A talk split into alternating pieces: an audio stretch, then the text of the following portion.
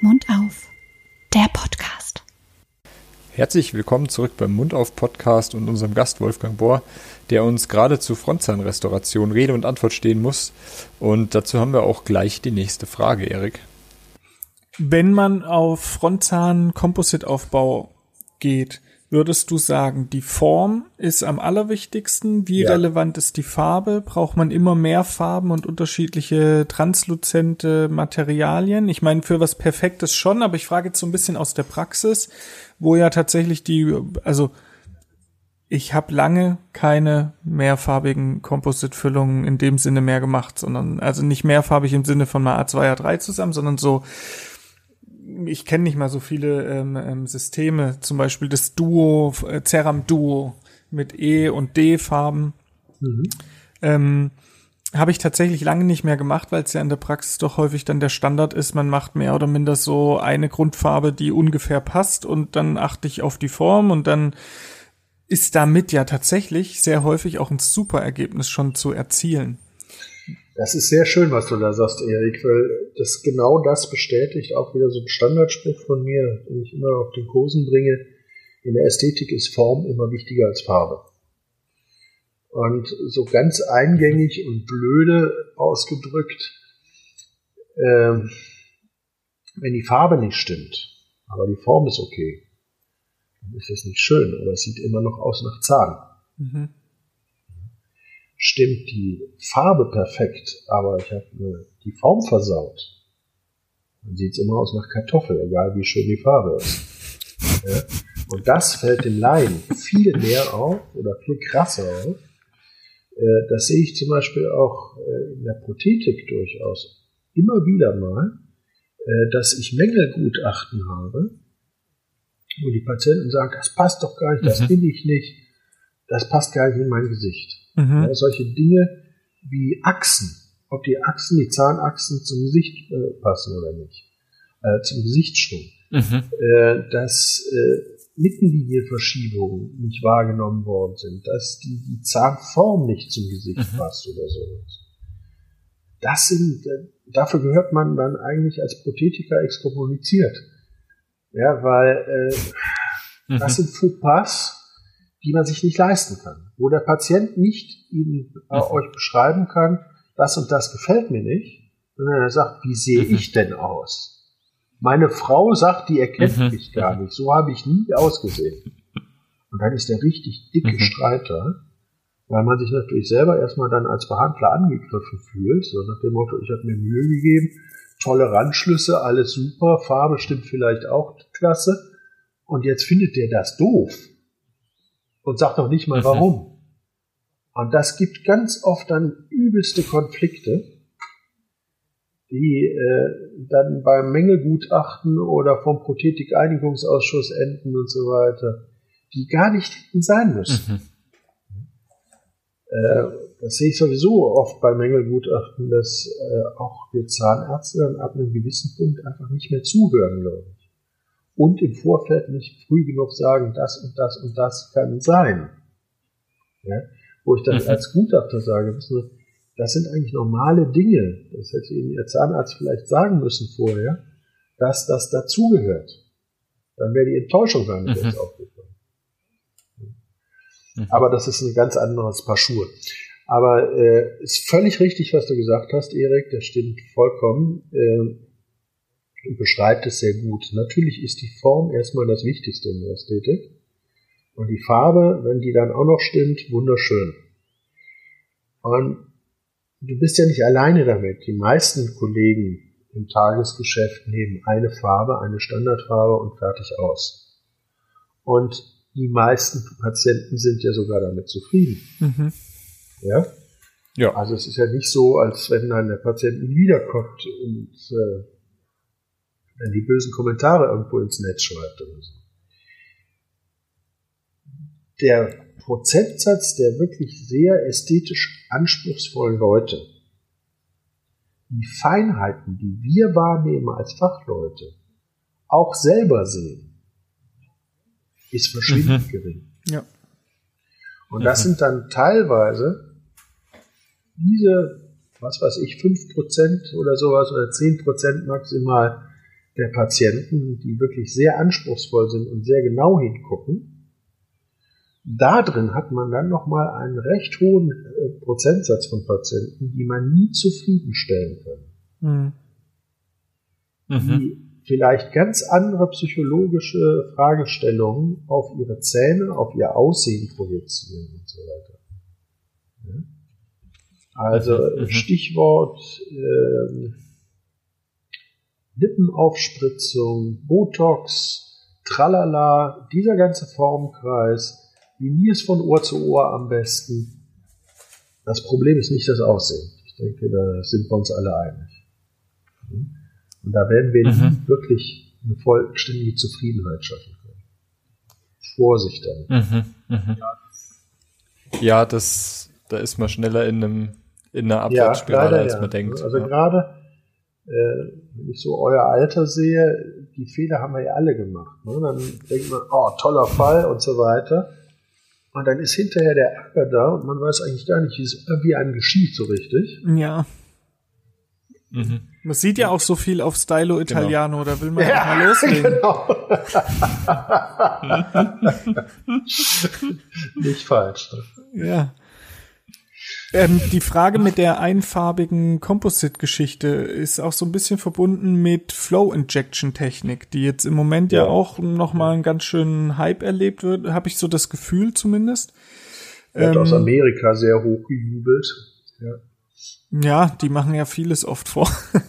Aber Flow Injection Technik heißt ja am Schluss, ähm, klar, schöne Form, weil vorher ein Wax-Up und mal äh, hauptsächlich in additiven Fällen und so weiter, das ist klar, aber am Schluss nehme ich auch ein Flow, eine Grundfarbe und mach damit die Füllung, oder? Wie, was hältst du von, von so, solchen Aufbauten? Also, das, das muss man ein bisschen äh, differenzieren, meine ja.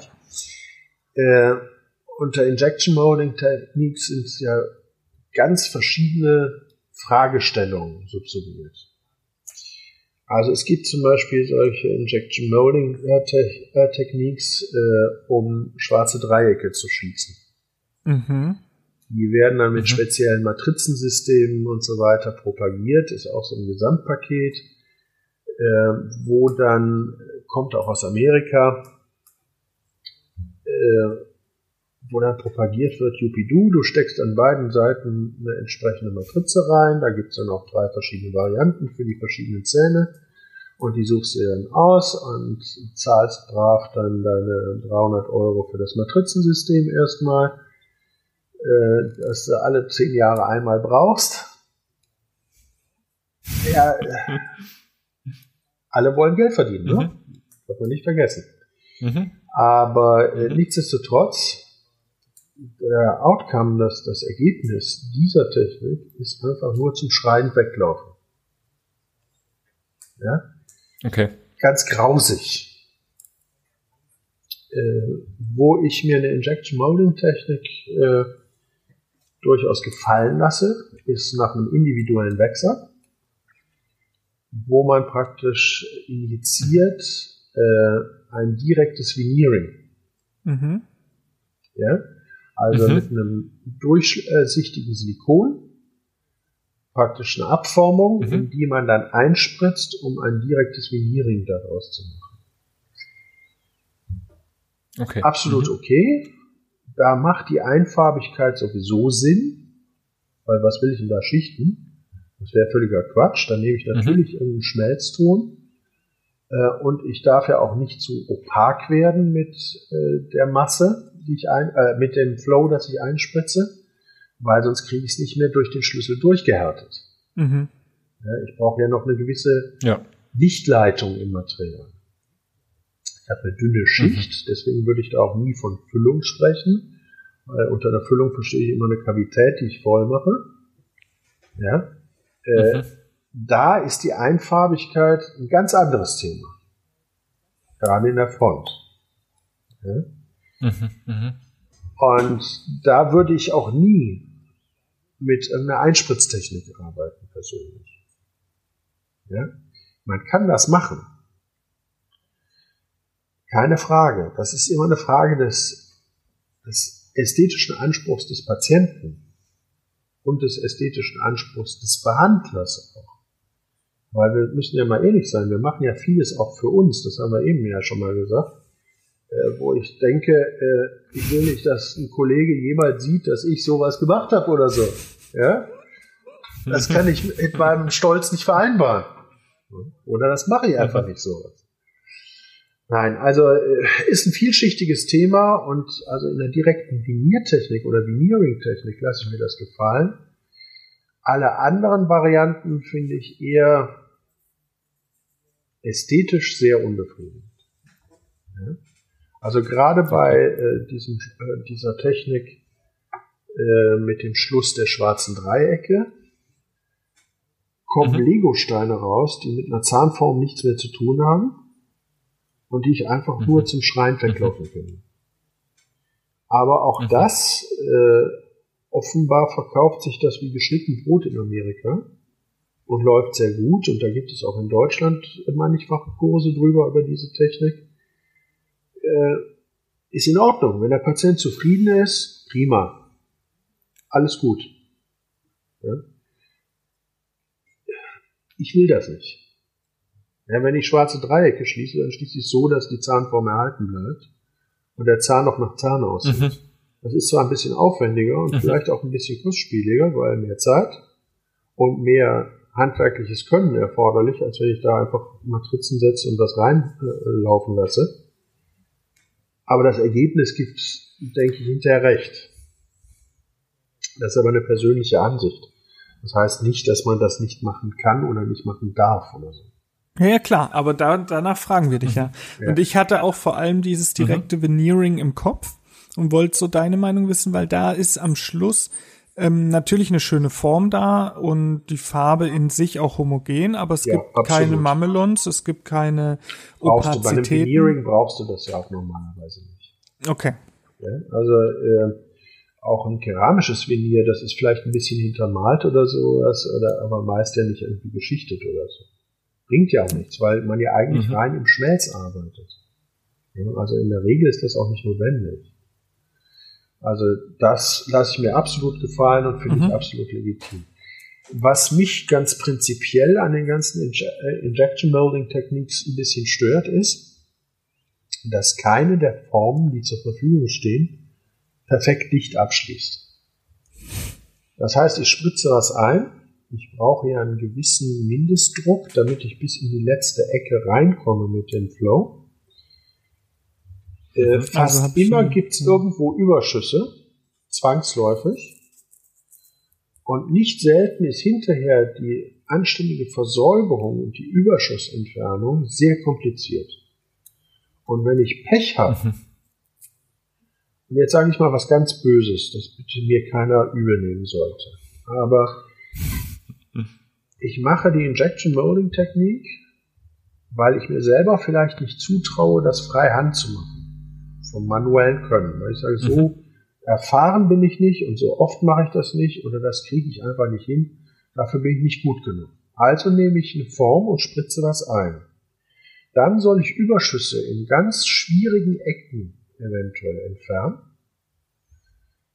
Irgendwann verliere ich vielleicht die Nerven, weil ich einen dicken Überschuss irgendwo noch einen dicken Klumpen habe, gehe irgendwo in den Approximalbereich, äh, am besten noch mit einem Affinierdiamanten und hau mir munter dann da die Riefen rein. Ja? Und hinterher habe ich äh, es schlechter gemacht nach der äh, Versäuberung, als es vorher vielleicht aussah. Ja? Also die Gefahr mhm. ist auch da. Das ist so der Worst Case. Ich mhm. alle jetzt bewusst ein bisschen bösartig. Aber man sollte schon abwägen, mhm. mache ich's, weil ich mir es sonst nicht zutraue. Alles gut, dann bitte machen. Versuchen an Überschüssen, mhm. was ich irgendwie erreichen kann, vor dem Härten noch zu entfernen.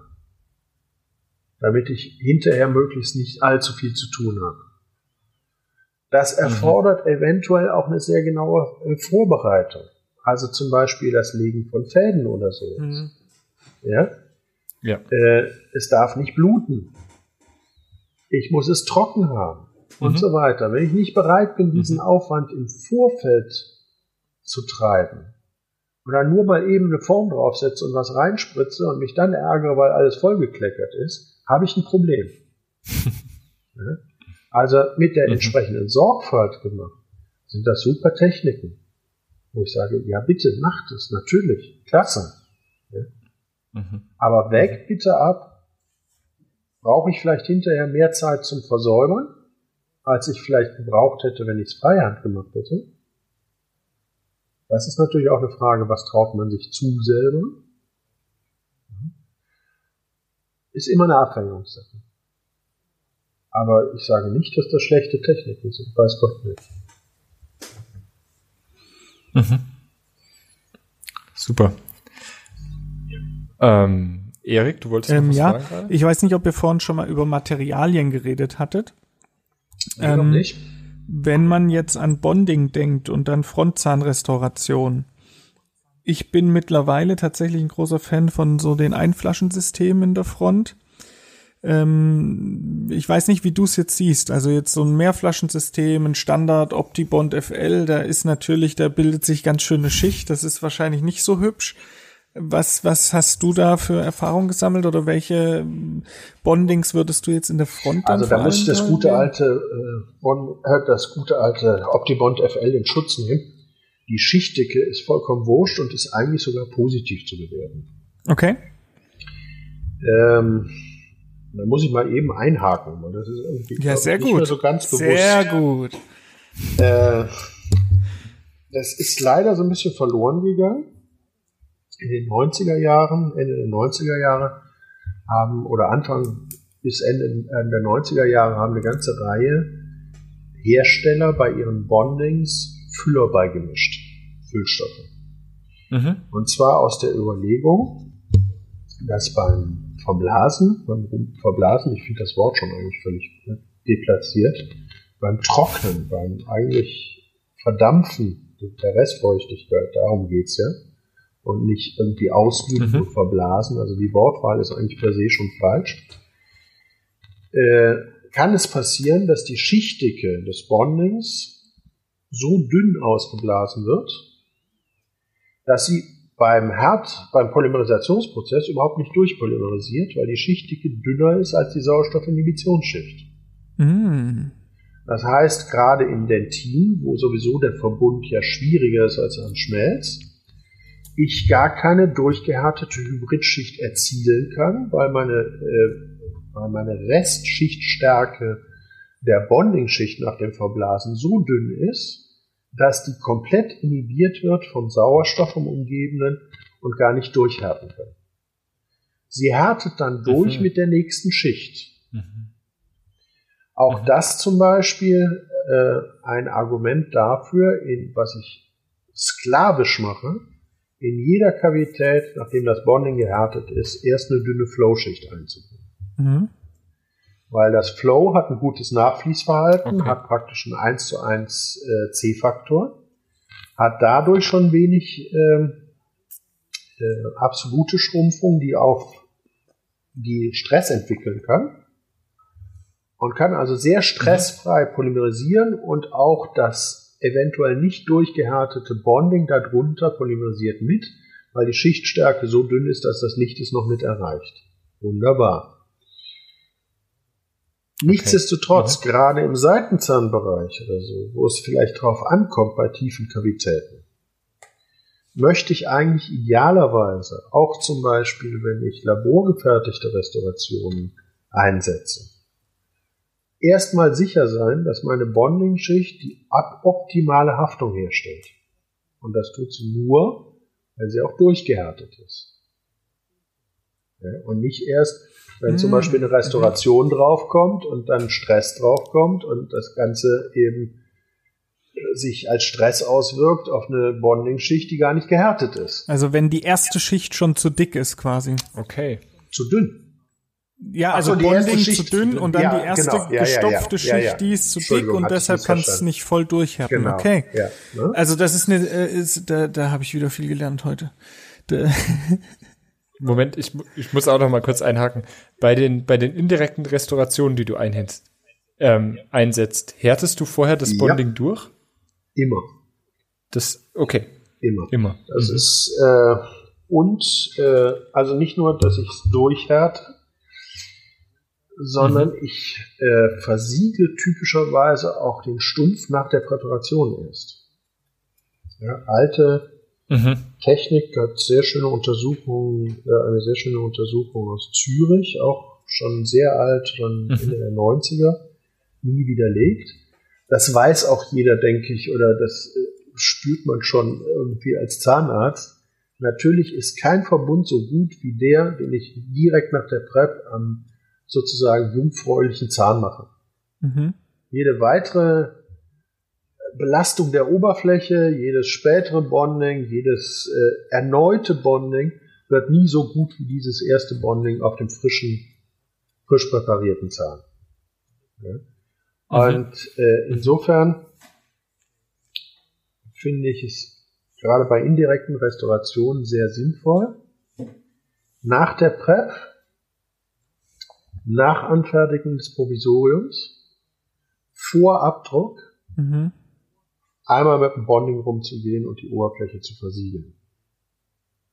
Wenn möglich, mit einem Brownie über Schmelzränder gehen anschließend, also nachdem das Bonding ausgehärtet ist, um die Schmelzränder wieder von Bonding zu befreien und gleichzeitig die Ränder okay. nachzupräparieren, praktisch nachzuglätten und von eben mhm. irgendwelchen ähm, Apatitkristallbündeln zu befreien, die vielleicht nicht mehr richtig im Verbund mhm. sitzen. Das ist ja auch einer der Hauptgründe, warum ich Ränder überhaupt finieren sollte. So, dann hat man einen idealen Verbund. Und äh, der ist ausgehärtet und dann gehe ich eigentlich nur mit einer unfluoridierten groben Polierpaste nochmal zum Säubern drüber. Nie mit einem Sandstrahler, nie mit einem Pulverstrahlgerät. Das wäre jetzt meine nächste Frage gewesen, ja. Ja, gibt sehr schöne Untersuchungen vom Roland Frankenberger zu. Der sagt, nicht tun, wird mhm. jetzt soweit, also verändert einerseits die Form und verschlechtert signifikant die Haftung. Äh, also gerade dann ähm, verschlechtert die Haftung, Entschuldigung, muss ich mich korrigieren, dass keine Missverständnisse entstehen, verschlechtert die Haftung beim Pulverstrahlgerät. Ja? Beim mhm. Sandstrahler wird die Haftung nicht verschlechtert, ja? also wenn mhm. ich mit Aluminiumoxid strahle, aber eventuell die Form verändert, weil der Sandstrahler eben auch abtragend arbeitet. Also da bitte die Finger davon. Und äh, dann kann man eben erneut da an der Oberfläche bonden, also einfach nur, wie gesagt, mit äh, grober Polierpaste unfluoridiert säubern. Und dann wird nochmal gebondet. Und das Bonding auch ausgehärtet. Also das ist eine Technik, die auch schon sehr alt mhm. ist, die ich damals von Gernot Möhrig gelernt habe, äh, der sich leider letztes Jahr zurückgezogen hat aus der Zahnmedizin. Sei ihm gegönnt und der jahrelang das vorgemacht hat auf seinen Kursen, zusammen mit einem begnadeten Zahntechniker, dem Michael Brüsch, mhm. der Keramik-Inlays machte, da schießen mir bis heute die Tränen in die Augen, wenn ich die Arbeiten sehe, so schön sind die und so passt genau. Und der äh, Gernot setzte die vor Publikum auf einer äh, Bühne ein, jedes Mal mit Optibond FL, also der dicksten Pampe, die ich überhaupt kriegen mhm. kann. Hat das Optibond FL nicht jetzt irgendwie brutalst ausgeblasen oder sowas, dass also nichts mehr da war. Mhm. Hat das ausgehärtet und die Sachen passten spaltfrei, ohne Bisserhöhung. Ja. Warum? Warum? Ja, das ist genau die Frage, die ich mir auch lange gestellt habe. Also, ich sitze gerade da und weiß ja. genau, wenn ich das jetzt machen würde, Warum? Nein, wird's nicht mehr runtergehen. Dann kannst du das Delay neu machen. Habe ich auch gedacht. Also oder ich trage zu viel auf oder also was oh, ist der hatte, was ich hatte was den Angstschweiß auf der Stirn, als ich das das erste Mal gemacht habe und ja. habe genau das gedacht und habe nie Probleme damit gehabt, witzigerweise und konnte es mir auch nie erklären. Und meine Erklärung ist eigentlich das ist jetzt nicht wissenschaftlich, das ist nur mein Erklärungsansatz, nach dem, was ich beobachte. Alle unsere Bonding-Techniken sind ja keine wirklichen Klebetechniken. Ich habe ja keinen chemischen Verbund zum Zahn, sondern einen mikromechanischen Verbund. Mhm. Also am, am Schmelz sowieso, mhm. dass ich mich in die Rauigkeiten reinkralle mit dem dünn fließenden Bonding. Und äh, durch die Hybridschicht ja auch am Dentin. Beides ist ja kein chemischer Verbund. Es werden ja keine Doppelbindungen erzeugt oder sonst irgendwas, sondern ich umfließe oder fließe irgendwo ein in eine vorbereitete Oberfläche, die so vorbereitet ist, immer durch eine Art der Ätzung, entweder selbstätzend mhm. oder durch Phosphorsäure. Dadurch löse ich Apatitkristalle aus der Oberfläche raus, und zwar eine ganze Menge. Und was macht das Bonding, so dünn fließend wie es ist? Es ersetzt eigentlich nur die Freiräume, die entstanden sind. Und das, was da an Differenz mhm. entsteht, vielleicht ein bisschen mehr oder ein bisschen weniger, können wir selbst mit starken Lupenbrillen nicht als Differenz wahrnehmen. So, und mhm. ich denke mal, kaum ein Techniker macht so sauber passende, perfekte Inlays äh, wie Michael Brüsch. Ja, also wenn man die mal gesehen hat, die mhm. arbeiten, dann boah, bleibt einem echt die Spucke weg. Und wenn das mit den Arbeiten funktioniert, dann passt mhm. das mit unser aller Arbeiten allemal, weil die Techniker eigentlich fast alle einen Spacer Lack auftragen oder sowas. Mhm. Oder eben Space mhm. einrechnen, wenn sie gefräst sind, die Sachen. Ja. Und das ist vollkommen unerheblich, ob da drunter eine Bonding-Schicht ist. Dann muss ich jetzt noch mal okay. äh, fragen, wenn wir Ich habe deine Frage aber nicht richtig beantwortet. Ich bin wieder abgescheuert. Entschuldige. wollte nicht ins Wort fallen. Okay. Ist, ist mir jetzt gerade wieder bewusst worden, dass ich eine große Labertasche bin. Also, äh, Frontzahnbereich, Einflaschensystem. Jawohl, bin ich völlig bei dir, reicht vollkommen aus. Super. Also jetzt so die letzte Generation der Bondings, äh, alle mit dem Zusatz Universal, jawohl, machen, reicht. Wenn man es ganz gut machen mhm. will, äh, Schmelzätzung selektiv. Mhm. Ja? Mhm. Im Seitenzahnbereich, wenn man Einflaschenbonding benutzt, empfehle ich immer eine Schmelzsetzung. Ja. Im äh, mhm. tragenden Bereich. Die muss dann nicht 60 Sekunden sein. Ne? Da reichen 20, 30 Sekunden, das reicht völlig. Aber da gibt es also signifikant mhm. bessere Ergebnisse ja. im Seitenzahnbereich, wenn man eine selektive Schmelzsetzung. Entschuldigung, zu kurz hätte es sein können. Ja. Ach so, so äh, das war fertig. Ganz wenn, verblüfft, dass ich mal nicht rede, schon klar. Wenn, wenn ich jetzt Optibond auftrage, um jetzt nochmal bei dem Gedankengang mit der Schichtstärke und dass es eben nur das auffüllt, was äh, losgelöst wurde letztendlich, ähm, ja, nur das auffüllt ich habe immer die Sorge, dass ich irgendwo in den Teenbereichen nicht damit benetze, dann hinterher Aufbissschmerzen habe, Hypersensibilitäten, Microleakage, wie auch immer, was mhm. auch schon vorgekommen ist und habe mir da immer gedacht, okay, da hast du dir zu wenig, wenn das vorkam, zu wenig Zeit gelassen, nicht genug genommen. Das ist der entscheidende Punkt. Nicht durchgehärtet, wie auch ja. immer. Weshalb ich mittlerweile immer wahrscheinlich zu viel dort reinbringe. Also wirklich äh, so, dass ich das Gefühl hätte, wenn ich das jetzt nicht deutlich verblase ähm, oder einfach so härte, äh, da würde nichts mehr reingehen. Das heißt, wie, wie, wie mal so ganz, ganz äh, back to the basics dich gefragt. Yeah. Wie trägst du denn das Bonding auf? Also siehst du am Schluss eine gewisse Schichtstärke oder machst du, äh, also siehst du es glänzen feucht oder? Ja. Das kommt, ist sehr stark abhängig vom Produkt. Also äh, manche mhm. Produkte hinterlassen so einen leichten entweder Seidenmatten oder richtigen Glanz sogar, wo man sehr schön kontrollieren kann, wunderbar, alles gut. Andere sieht man eben nicht. Ähm, insofern kann man das leider nicht pauschalisieren. Aber nochmal zum Ablauf erst.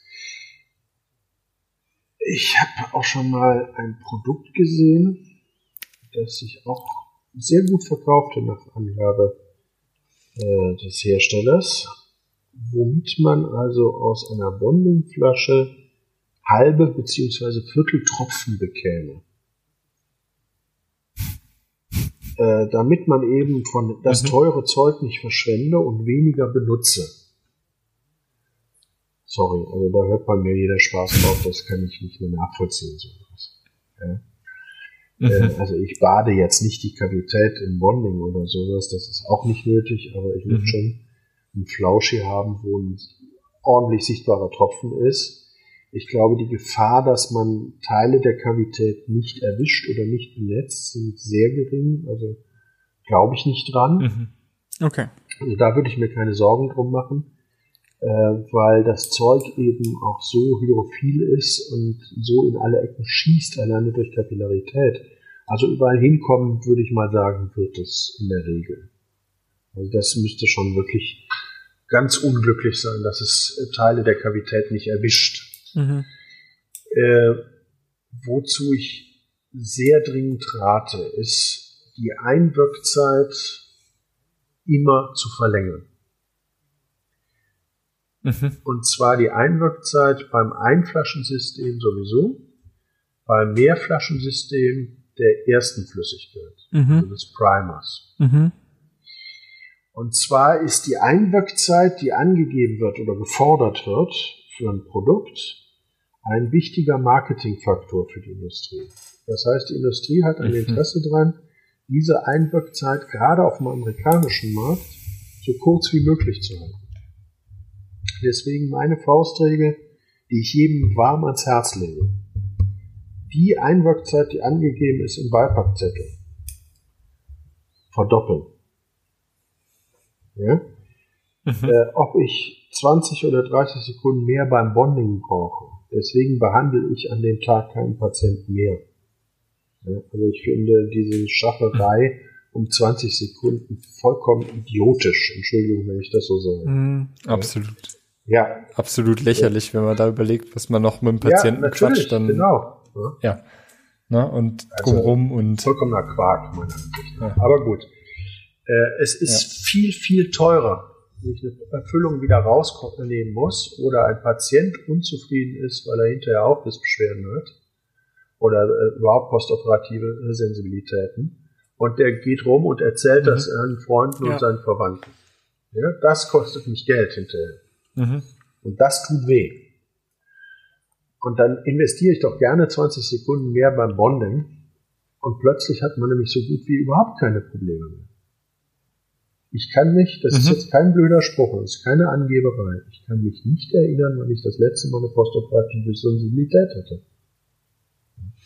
Also kann ich bestätigen, ist bei mir jetzt auch schon lange her, aber es war genau dieser Freiheitsdrang nach dem Studium. Du kommst raus, fängst an zu behandeln, hast so dann die ersten paar Monate durch und fängst an, ähm, individueller zu werden, sag ich mal. Und da habe ich Sich tatsächlich zu schwimmen. Ja, sich frei zu schwimmen, das ist sehr gut. Schöner, schön, schöner Begriff. Ähm, und da ist mir es passiert. Da hatte ich dann so eine Phase, wo ich wirklich zwei, drei Leute hatte in, in zwei Wochen mit Aufbissbeschwerden. Danach kam es nur noch vereinzelt vor, wo man sich einfach fragen muss, warum passiert das? Ja, ja. Und dann wieder ganz strikt angefangen und auch einfach damals dann angefangen, ähm, Timer zu setzen. Die halt waren so auch an der Einheit auch direkt am Stuhl. Das war eigentlich super praktisch. Ist jetzt aktuell ein bisschen schwieriger, aber ähm, wieder ganz penibel auf die Mindestdauern achten. Und dann war es auch nicht mehr. Also, Das ist ein ganz wichtiges Kriterium. ja. Sehr schön. Meine Herren, ich will nicht Der wieder Spielverderber. der, der Spielverderber sein, aber äh, das ist leider das Amt, das mir zugeschrieben ist. Und ich glaube, der, der Wolfgang hatte heute schon genug Zeit vom PC verbringen Die müssen. Kinge würde ich jetzt noch bis morgen früh durchquasseln. Macht dazu einen Spaß. Sehr schön. Nein, also ich kann mich nur bedanken. Das hat Ähm. die Erwartungen vollst erfüllt und macht richtig Spaß mit euch. Sehr schön. Sehr schön. Vielleicht dann gerne wieder, aber du hast es noch nicht ganz überstanden. Wenn der Erik soweit ist, dann kommen wir nämlich noch zu unserer letzten. Kategorie. Sehr schön. Wieder wäre, ich habe. Moment, Moment. Haare noch ein bisschen. Hört ihr den Sound? Jetzt kommt was, ja, ganz, ganz lang. Nee, Nur nee, ganz leise. Nur ganz leise. Wartet. Warum nur ganz leise? Mhm. Ah, Vorführeffekt. Output, dann gehen wir mal zu da.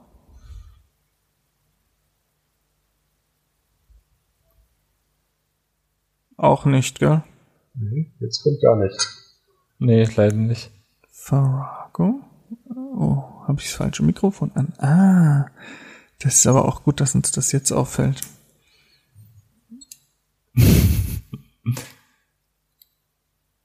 Also ich muss es anders machen, weil ich es heute nicht vorbereitet habe. Ja. Und zwar mache ich es so. Sonst. Okay. Ah ja. Kommt. Feierabend, letzte Runde.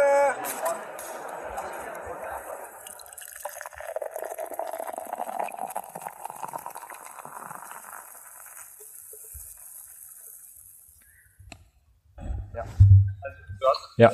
Also Ja. du hast es vielleicht so ein bisschen jetzt äh, rausgehört. Es geht weg vom Stuhl und in den Feierabend und Erik hat dann ein wunderbares Bier mal zischen lassen. Stimmt, das hatte ich auch in einem anderen Podcast schon gehört, genau. Ja, genau. Sehr nett. Ja, genau, sehr schön. So, so weit kommen die meisten Zuhörer gar nicht. Das stimmt nicht. Die Statistik sagt, da halten viele durch. okay, na gut.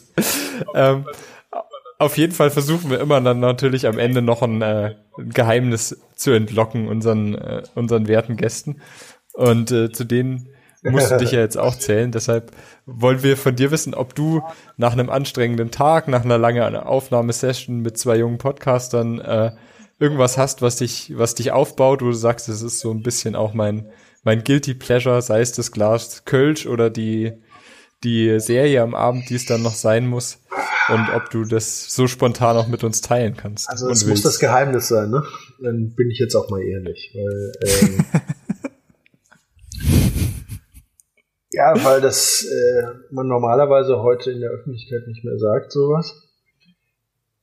Mhm. Wenn ich einen richtig miesen Tag habe oder eine miese Woche, dann freue ich mich drauf. So einmal die Woche gehe ich schießen. Mhm. Ich bin ein begeisterter Ah, Sportschütze. Ich bin Mhm. da auch recht aktiv. Und äh, das gibt mir wirklich die Möglichkeit, weil das Schießen ist wie viele technische Hobbys oder Sportarten, was, wo man sich extrem konzentrieren muss.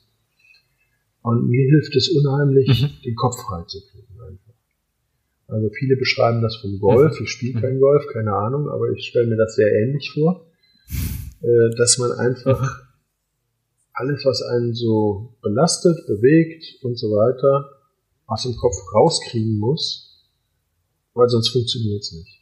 Mhm. Und das tut mir Ja. richtig gut und macht mir persönlich sehr viel Freude. Und äh, Schön, ja, ja. gut, und habe über die äh, Jahre eben, ich mache das jetzt seit 17, 18 Jahren und habe auch äh, über die Jahre angefangen, auch so ein bisschen als Trainer bei uns im Verein aktiv zu werden und engagiere mich da auch so ein bisschen. Also das macht schon sehr viel Spaß. Das ist so, so mein Steckenpferd. Aber ansonsten, das ist natürlich nur höchstens einmal die Woche oder zweimal die Woche maximal. Aber ansonsten, was mich immer sehr runterholt, und äh, das ist auch so ein kleines Geheimnis, ich lese sehr viel. Das ist eines der wenigen Hobbys, das ich mir über all die Jahre bewährt, äh, bewahrt habe. Und ich habe auch im Sozialraum neben der Tasse Kaffee immer ein aufgeschlagenes Buch. Und äh, mach, bin also nicht so effektiv, wie Alessandro das äh, erzählt hat neulich, sondern ich trinke dann gerne zwischen zwei Patienten noch mal eben einen Kaffee, um wieder runterzukommen und äh, lese äh, einen Abschnitt oder sowas im Buch. Also wenn ich ein richtig fesselndes Buch habe, dann äh, lese ich wirklich von morgens vom Aufstehen schon beim ersten Kaffee, nehme das mit in die Praxis. Das liegt auf meinem Platz und äh, abends, wenn ich ins Bett gehe, äh, geht's dann noch mal weiter ein bisschen. Ja, schön. Also das ist dann, geht dann von Roman über Thriller Also oder ist das immer dann Nee, also eher hochgreifend? Eher hochtrabende Sachen äh, verkraft ich nur im Urlaub. Okay. Also äh, nein, ich lese sehr vielfältig. Also meist irgendwelche Romane, gerne auch historische Romane. Äh, zwischendurch lese ich auch mal einen Science-Fiction-Minuten oder sowas. Sehr, sehr vielfältig, sehr unterschiedlich. Mhm. Ja, sehr schön. Ja, jetzt hast du es aber wirklich geschafft. Jede Zeit zu sprengen, ja genau. Vielen lieben Dank. Achso, ja, das reicht locker für eine wunderbare Doppelfolge und wenn du irgendwann mal Sehr wieder gerne. Lust hast, bist Also du ich hab jetzt Blut bei uns geleckt und jederzeit gerne wieder Spaß. gesehen. Ich kann nur ganz herzlich Danke sagen. Super. Macht weiter so. Ich finde das toll. Ihr seid Natürlich. so engagiert. Das ist wunderbar. Ich finde es einfach super.